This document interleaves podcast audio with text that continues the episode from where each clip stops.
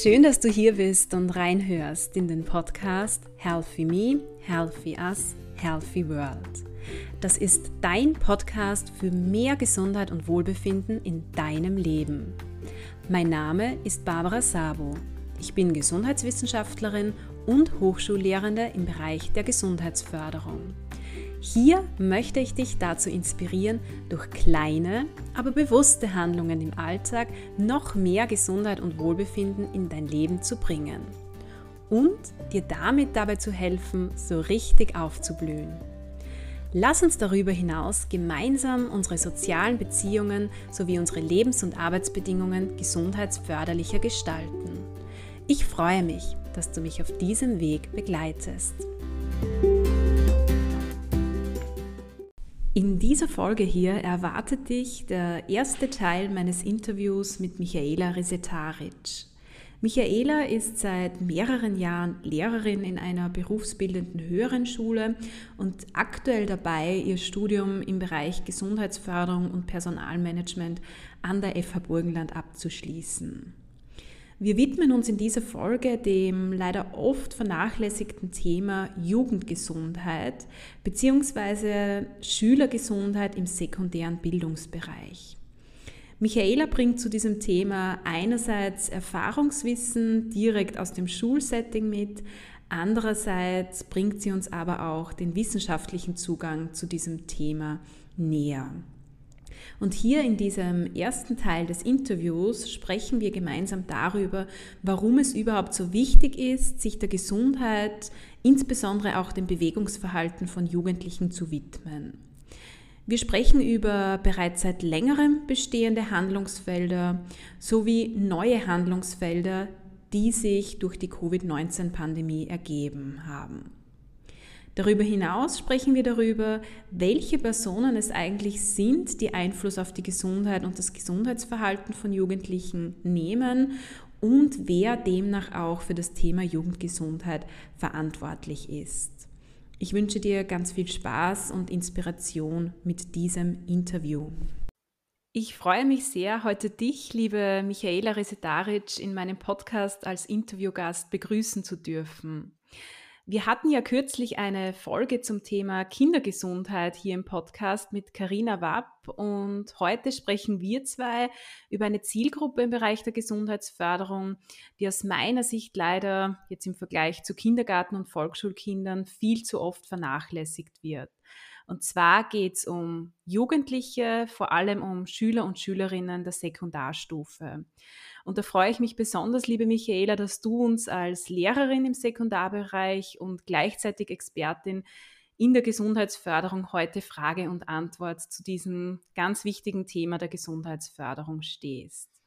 Bevor wir jetzt in das Thema eintauchen, würde ich dich bitten, liebe Michaela, dass du dich kurz unseren Hörern und Hörerinnen vorstellst und uns erzählst, wer du bist und was du so machst. Hallo alle zusammen. Ähm, ja, liebe Barbara, mal vielen herzlichen Dank für die Einladung und diese wertschätzenden Worte. Ähm, ich bin wirklich ein großer Fan von deinem Podcast, weil er so viel Mehrwert gibt im Bereich der Gesundheitsförderung und freue mich wirklich auf unser Gespräch über dieses wirklich ganz wichtige Thema. Ganz kurz zu meiner Person. Ähm, ja, ich bin glücklich verheiratet, habe zwei wundervolle Kinder ähm, und unser treuer Hund und, und ein frecher Kater komplettieren unsere Familie. An der Universität Wien habe ich vor mittlerweile schon 20 Jahren das Studium Biologie und Erdwissenschaften und, und Germanistik absolviert, ähm, habe dann sofort zu unterrichten begonnen. Meine ersten Stationen waren die Hack, Eisenstadt und Mattersburg. Seit dem Jahr 2004 unterrichte ich an der Habeler Oberwart, also immer in berufsbildenden höheren Schulen. Meine Unterrichtsgegenstände sind die naturwissenschaftlichen Fächer Biologie, Chemie und Physik und in der Vertiefung unterrichte ich auch im Gesundheit und Soziales.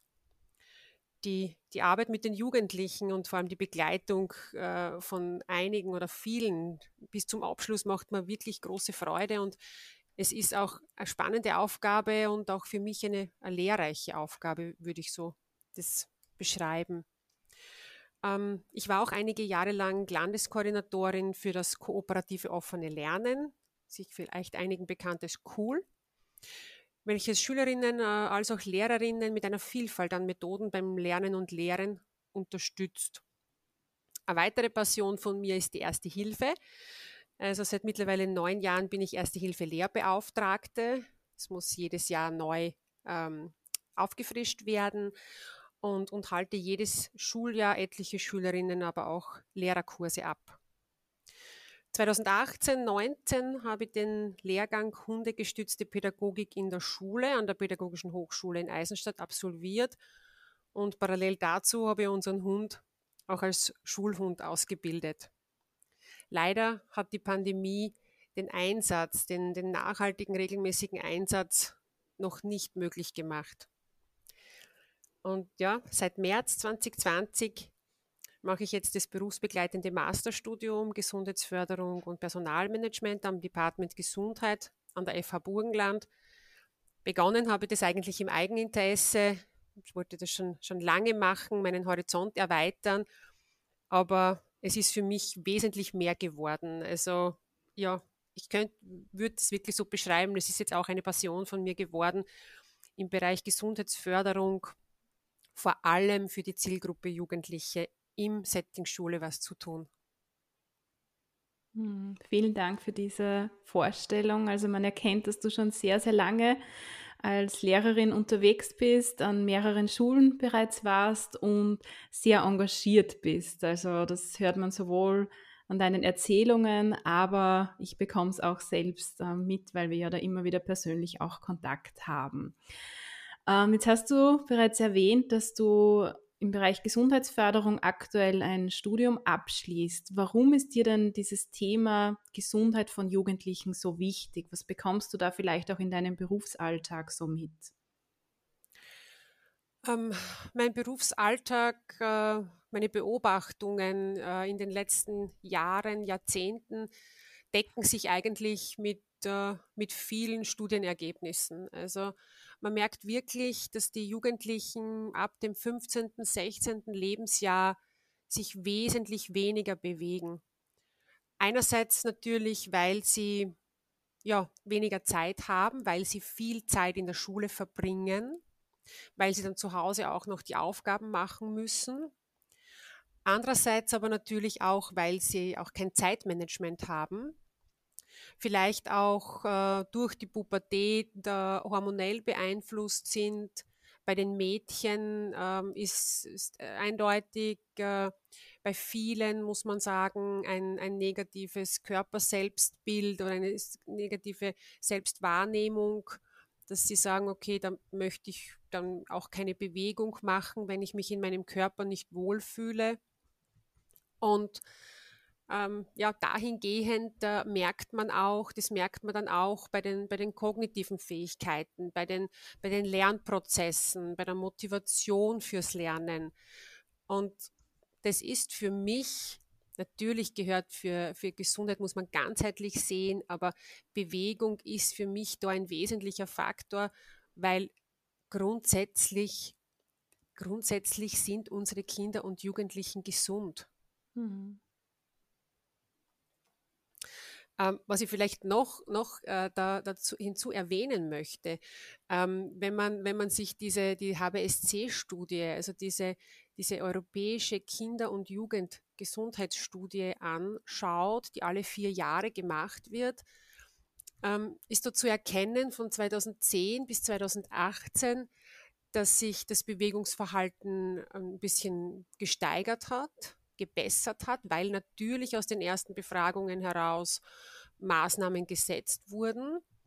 Ähm, das ist vielleicht eh offensichtlich für viele, äh, aber was vielleicht auch ganz spannend ist, ist, dass die, die überwiegende Mehrheit der befragten Schülerinnen und Schüler, also fast 90 Prozent, ihren Gesundheitszustand als ausgezeichnet oder gut bewertet.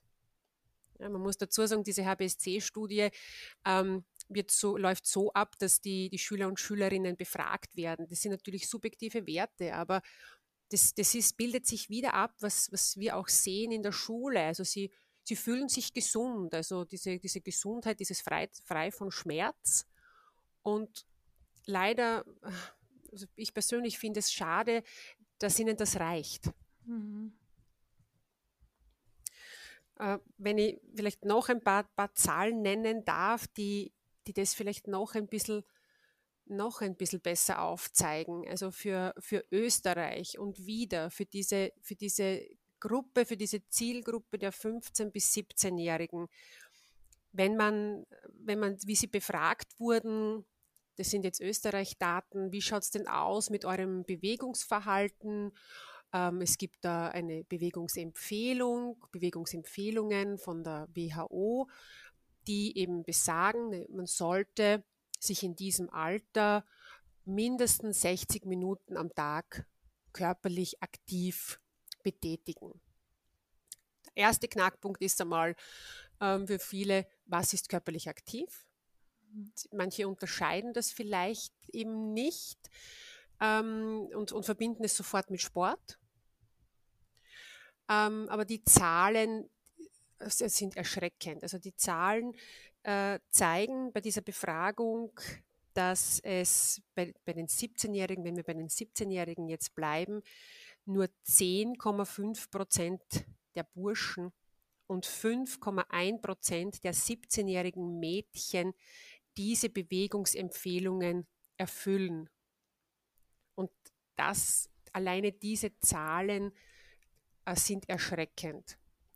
Sie werden dann ein bisschen, ja, abgemildert, wenn, wenn man die nächste Fragestellung, ähm, wie oft betreibt ihr Sport? Damit können Jugendliche schon mehr anfangen. Da ist wieder der nächste, auch schon ein nächster Punkt für mich, dass sie ja auch, auch in ihrer Gesundheitskompetenz gestärkt werden müssen, weil sie mit den Begrifflichkeiten schon Schwierigkeiten haben. Aber wenn man sie befragt, wie oft betreibt ihr Sport, kommt ein, ein anderes Bild, und zwar die 17-jährigen Burschen. Davon sind es 40,7 Prozent.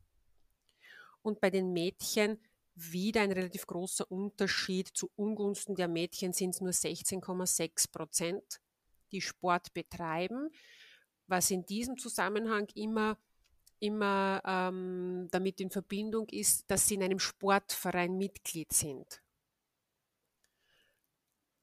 was, was, was äh, wenn ich da gleich wieder weiterführen darf, was wieder dazu führt, was man wieder sieht, was sich wieder auch im Alltag und äh, abbildet, dass wesentlich mehr Burschen langfristig im, im Sportverein bleiben, auch über die Pubertät hinaus, als Mädchen.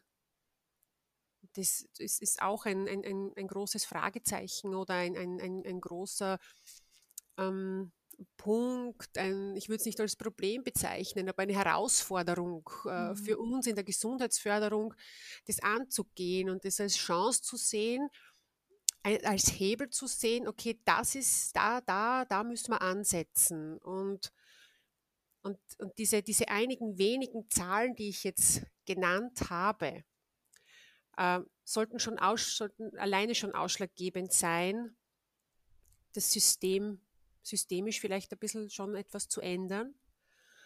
Äh, obwohl man natürlich sagen muss, man kann es nicht nur den Jugendlichen raufdrücken, möchte ich jetzt wirklich so sagen, sondern man muss auch das große Ganze sehen, dass die, diese, diese Daten äh, aufgrund des Bewegungsverhaltens natürlich auch bei den Erwachsenen in Österreich nicht viel besser ausschauen. Mhm. Ja, vielen Dank für, für diesen Überblick über die Gesundheit und vor allem auch das Bewegungsverhalten von Jugendlichen in Österreich. Und sehr spannend zu hören, dass sich da deine persönlichen Beobachtungen auch mit den Daten der HBSC-Studie decken.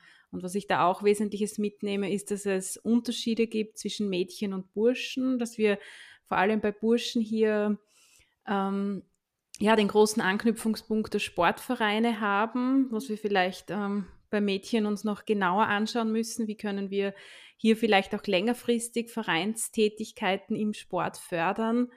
Ähm, was ich auch ganz spannend finde, ist, ähm, wie du erwähnt hast, dass man auch Ergebnisse solcher Studien wie jene der HBSC-Studie kritisch betrachten sollte. Das heißt, man sieht zwar, es hat sich was getan in den letzten Jahren, weil natürlich bestimmte Interventionen auch gesetzt wurden, Aber es ist schon auch zu beachten, was verstehen denn Jugendliche unter körperlicher Aktivität, unter Gesundheit und so weiter. Und das finde ich auch ganz spannend, was du erwähnt hast. Die haben vielleicht eher weniger dieses positive Gesundheitsverständnis, sondern eher diesen negativen Zugang und fühlen sich gesund, weil sie halt keine Schmerzen, Beschwerden, sonstiges haben. Und was ich auch daraus gehört habe, so ein wichtiger Handlungsaufruf bereits. Also einerseits braucht es natürlich die Motivation der Jugendlichen auch, aber es braucht natürlich auch Vorbilder, ähm, ja, Erwachsene als Vorbilder und es braucht auch bestimmte Handlungen auf Systemebene. Jetzt hast du ähm, bereits eingangs Covid-19 auch erwähnt, ähm, auch als große Herausforderung, wenn es um das Thema Gesundheit und Bewegung in der Schule, speziell bei Jugendlichen geht. Was sind denn da aus deiner Sicht so jetzt vielleicht aktuelle Herausforderungen, vielleicht auch besondere Handlungsfelder, die durch Covid-19, die Pandemie entstehen? Naja, die, die pandemischen Bedingungen, ich glaube, das muss mittlerweile allen bewusst sein, haben Kinder und Jugendliche extrem getroffen. Mhm. Ähm, das, wir sehen das ganz deutlich nach so langen Phasen des Homeschooling, des Distance Learning. Ähm, tun sie die, die Jugendlichen sehr schwer, wieder in die Regelmäßigkeit, in den Alltag hineinzukommen. Sie können sich äh, mitunter bis jetzt noch immer nicht ein paar Prozent, aber nichtsdestotrotz, die sind es. Nicht konzentrieren, nicht lange konzentrieren. Ähm, das kommt natürlich daher, weil sie, weil sie in dieser Zeit sicher weniger von dieser Regelmäßigkeit hatten, weniger persönliche Ansprache hatten, weniger Sozialkontakte hatten, sich um wieder auf unser wichtiges Thema zurückzukommen, sich we wesentlich weniger bewegt haben, weil sie vermehrt sitzende Tätigkeit hatten, jetzt nicht nur in der Freizeit des Sitzen bei, bei, bei den Computerspielen oder vorm Handy, Social Media, sondern natürlich auch viel mehr sitzende Zeit mhm. vor dem Computer, bei den Online-Meetings und was auch schon viele Studien aufzeigen. Also für meine Projektarbeit habe ich ja da einiges gelesen, dass auch äh, erwiesen ist, durch diese vielen, das, viele sitzende Tätigkeit hat sich auch das Ernährungsverhalten verschlechtert. Mhm. Also es wurde, wurden mehr Süßigkeiten aufgenommen, es wurde nicht so drauf geachtet. Das heißt, grundsätzlich muss man einfach sagen, dass die Pandemie den Kindern und Jugendlichen geschadet hat in allen Bereichen der Gesundheit, nicht nur physisch, sondern auch psychisch. Ich bin wirklich gespannt auf die neuesten Ergebnisse der HBSC-Studie. Hm. Sind ja jetzt vier Jahre vergangen, also sie wird jetzt dann gemacht. Persönlich würde ich es natürlich begrüßen, wenn der Trend mit der Bewegung weitergeht wie 2018. Glauben tue ich es nicht. Mhm. Ähm, wir sind, dafür sind wir einfach schon viel zu lange in, in dieser Situation. Ähm, die Schwierigkeit ist eben, dass Gesundheit per se äh, für, für Jugendliche kein spannendes Thema ist. Jetzt äh, war Covid-19, ähm, sie haben sich vernachlässigt gefühlt, sie, sie haben nicht mehr gesehen, warum sie was machen müssen. Es war so eine Abwärtsspirale, viele negative Gefühle. Dann ist natürlich auch die Motivation sich zu bewegen oder auf eine gesunde Ernährung zu schauen, auch weniger. Und das ist jetzt wieder für meine persönliche Meinung unser Auftrag als Erwachsene, dass wir hier die Kinder und Jugendlichen und auch die Jugendlichen mit 17 sind für mich noch Heranwachsende, die wir begleiten müssen, dass wir sie begleiten und ihnen aufzeigen, dass das jetzt wieder eine Herausforderung ist, dass das wieder eine Chance ist, da, da was zu tun, da was zu spüren. Also ähm, in, in, in meiner Projektarbeit habe ich mich viel mit der, mit der Implementierung von, von Bewegungsangeboten in berufsbildenden höheren Schulen oder in höheren Schulen beschäftigt und ähm, was sich halt abbildet und ähm, das hast du ja schon eingangs gesagt, die Karina Wapp hat das sicher gut aufgezeigt, wie es im Kindergarten, in der Volksschule ausschaut. Ähm, dass, dass es, gibt, es gibt jetzt das Zertifikat Bewegte Schule. Es, es gibt viele Einzelprojekte, Initiativen, auch von, von Sportvereinen, aber die sind, wenn man so, wenn man, wie man das so schön sagt, gedeckelt irgendwie mit der vierten Schulstufe. Mhm.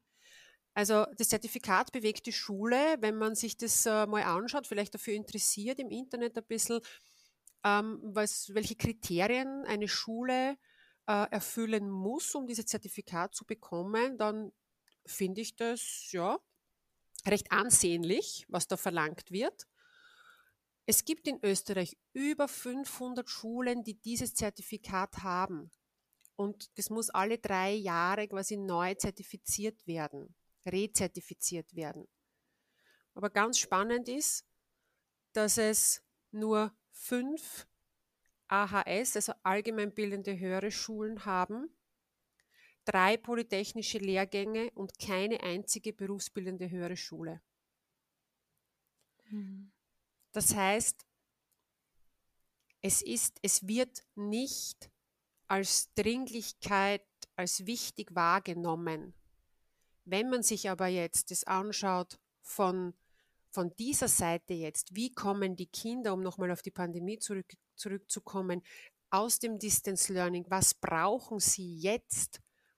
Dann muss ich ganz ehrlich sagen, wann, wenn nicht jetzt, wird uns bewusst, dass wir auch für unsere jungen, jungen Heranwachsenden äh, was tun müssen und sie begleiten müssen, um mhm. für ihre Bewegung etwas, etwas zu tun, um für ihre Gesundheit etwas zu tun weil auch das ist ja wissenschaftlich bewiesen und evidenzbasiert wissen wir, dass das, dass das Gesundheitsverhalten, das Bewegungsverhalten, das Ernährungsverhalten, das wie ich, wie ich mit meiner Psyche umgehe, in der Kindheit und in der Jugend, sich nachhaltig auf die Erwachsenengesundheit auswirkt.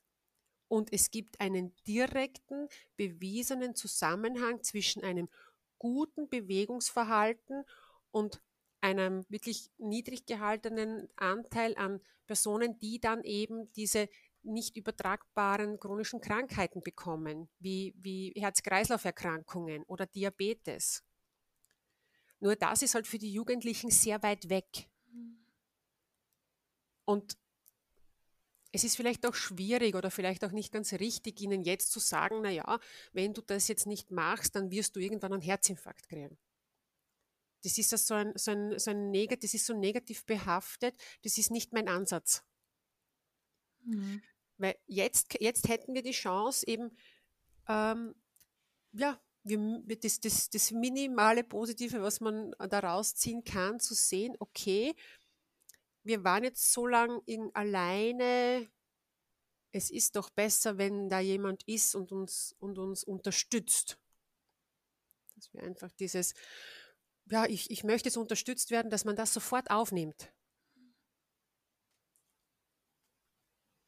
Ja, ganz, ganz spannend, was du da erzählst. Also einerseits, ja, diese Krankheiten, die sind oft für Jugendliche weit weg. Das ist auch das, was wir vorhin schon besprochen haben mit dem Thema Gesundheitsverständnis. Jetzt aktuell habe ich ja keine Beschwerden, daher geht es mir gut, bin ich gesund eigentlich. Und andererseits, was du uns gut aufgezeigt hast, auch mit ähm, Studien, Covid-19 hat natürlich einen Einfluss auf die Gesundheit und das Gesundheitsverhalten von Jugendlichen. Wir sind gespannt auf die Ergebnisse der neuen HBSC-Studie. Was du jetzt erwähnt hast, was auch erste Studien bereits aufzeigen, ist, dass natürlich dieses sitzende Verhalten weiter gefördert wurde durch, durch Homeschooling, dass sich auch ähm, erste Tendenzen abzeichnen dahingehend, dass das Ernährungsverhalten sich verschlechtert hat aus gesundheitlicher Sicht. Und das führt natürlich alles zu so Endergebnissen wie auch ähm, verringerte Konzentrationsfähigkeit, Motivation und so weiter. Und gleichzeitig finde ich es spannend, was du erwähnt hast, dass wir aber Covid-19 als Handlungsaufruf eigentlich sehen sollten, um jetzt wirklich das Thema verstärkter anzugehen. Also das Thema Jugendgesundheit, Gesundheit auch im Setting Schule. Jetzt hast du auch immer wieder so erwähnt, wir Erwachsenen, wir sind hier ähm, zuständig, wir sollten etwas tun. Ähm, wer ist das konkret aus deiner Sicht? Also wer ist verantwortlich für die Förderung der Gesundheit von Jugendlichen aus deiner Sicht? Ähm, ich habe äh, auch da gibt es äh, viele Studien dazu und äh, dahingehend habe ich auch für, für meine Projektarbeit einige internationale Studien gelesen. Und unisono ähm, werden die Lehrerinnen nicht unbedingt als Vorbilder angesehen hinsichtlich des Bewegungsverhaltens. Mhm. Ähm, auch ich persönlich mache immer wieder diese Erfahrung, dass ähm, die Jugendlichen, auch, auch wenn ich immer tolles Feedback bekomme, äh, wirklich den, immer den Eindruck habe und es sich bestätigt, dass, dass, dass sie mich als Lehrerin akzeptieren, wirklich, wirklich gern haben ähm, und auch als Vertrauenslehrerin ansehen, kann ich ihnen meine, meine Freude, meine Motivation, ähm, das, das ist etwas, was bei ihnen nicht so ankommt, wie ich es anfangs immer gedacht habe, dass es ankommt. Mhm. Ähm, vielleicht ein Beispiel. Wir haben schon zweimal äh, von der HBLA einen, einen Lauf organisiert, einen, einen Spendenlauf organisiert. Also wenn man viele, viele Runden ähm, läuft oder Kilometer läuft, dann kommt, wird da was gespendet für eine gemeinnützige Organisation. Und äh, wir haben bei uns im, im Lehrerinnenkollegium äh, wirklich einige sehr sportliche Kollegen und Kolleginnen, die da begeistert mitgemacht haben. Ähm, auch ich habe mich daran beteiligt. Das ist jetzt nicht so, äh, so wirklich, konnte nicht so viele Kilometer laufen, aber mhm. doch auch. Und war dann ganz überrascht oder wir, wir alle waren überrascht, dass, dass unsere Euphorie oder unseres, wir machen da etwas miteinander, ja, Lehrerinnen und Schülerinnen gemeinsam, dass das quasi nicht alle erreicht hat. Dass es doch die, die gesagt haben, nein, ich laufe nicht, die sind nicht gelaufen, sind auch nicht gegangen. Ja, die haben sich einfach, das ist einfach, das ist etwas, ähm, was man akzeptieren muss. Man kann nicht alle onboarden. Aber was es ganz deutlich gemacht hat, da sind die Lehrerinnen für die Altersgruppe der 15 bis 17, 18, 19-Jährigen sicher nicht die wichtigsten oder richtigen Vorbilder. Meiner persönlichen Ansicht nach und auch die Ergebnisse zeigen das, dass es die Eltern sind. Die Eltern und die Mitglieder und Mitgliederinnen der Peer Group. So wie sich die Peer Group verhält, so verhält sich auch das Individuum. Leider Gottes kann man es nie beeinflussen oder auch nicht steuern, in welche Peer Group sich, äh, welche Gruppendynamik die hat und in welche Peer Group sich die Jugendlichen begeben. Aber was es definitiv ist, ist die Vorbildwirkung der Eltern. Dass man kurze Strecken immer zu Fuß geht. Dass man wenn man ähm, irgendwo in, in ein Einkaufszentrum kommt, wenn man in einem Hotel ist, äh, dass man die Stiegen nimmt und nicht mit dem Aufzug fährt. Und das ist für mich auch Sozialisation, weil die erste Sozialisationsebene sind die Eltern. Und so wie man das macht und genauso äh, wie man sozialisiert wird, teilweise natürlich auch hinsichtlich des Ernährungsverhaltens, ähm, alles ohne, ohne Druck und Zwang. Ja, das ist mir ganz wichtig. Aber so nehmen es die Kinder und Jugendlichen auf. Dass das natürlich dann im Jugendalter ein bisschen kippt, dass die dann sagen, ja, wer wird denn schon die Treppe nehmen, wer wird die Stufen nehmen, wenn es da eine Rolltreppe gibt, wenn es da einen super verglasten Lift gibt, ist ganz klar. Aber Sie, hat, sie haben diese Vorbilder, die Eltern machen es immer noch und ich bin davon überzeugt, dass das vielleicht nach einer gewissen Phase, Monate, vielleicht ein paar Jahren wieder in diese Richtung geht, dass sie sich wieder darauf besinnen, das ist es, was mir und meinem Körper gut tut. Aber für mich definitiv ganz oben Vorbild Nummer eins sind die Eltern.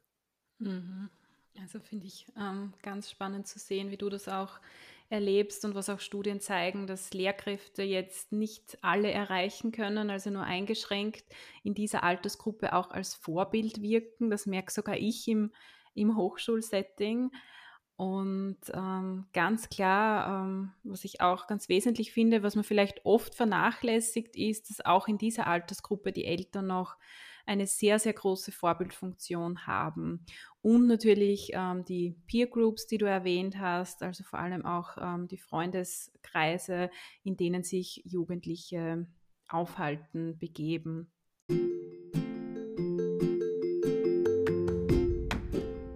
Ja, das war der erste Teil des Interviews mit Michaela Resetaric, in dem es vor allem um den Handlungsbedarf rund um das Thema Jugendlichengesundheit bzw. Gesundheit von Schülern und Schülerinnen im Sekundarbereich ging. Nächste Woche erwartet dich der zweite Teil des Interviews, in dem wir darüber sprechen, welche Maßnahmen bereits gesetzt werden, um die Gesundheit, insbesondere auch das Bewegungsverhalten von Jugendlichen, vor allem im Schulsetting positiv zu beeinflussen. Ähm, es geht auch darum, was wesentliche Erfolgsfaktoren und Herausforderungen sind und wir sprechen darüber, was es wirklich braucht, um eine nachhaltige Gesundheitsförderung innerhalb dieser Zielgruppe zu erzielen. Michaela gibt uns zudem in diesem zweiten Teil Einblicke in ihre tägliche Praxis. Also sie erzählt uns, was sie als einzelne Lehrkraft im Sinne der Gesundheit ihrer Schüler und Schülerinnen tut. Und sie hat auch Tipps für Eltern bzw. Erziehungsberechtigte mitgebracht. Ich freue mich, wenn du auch in diesen zweiten, aus meiner Sicht sehr spannenden Teil des Interviews reinhörst und wünsche dir bis dorthin eine wunderschöne Zeit.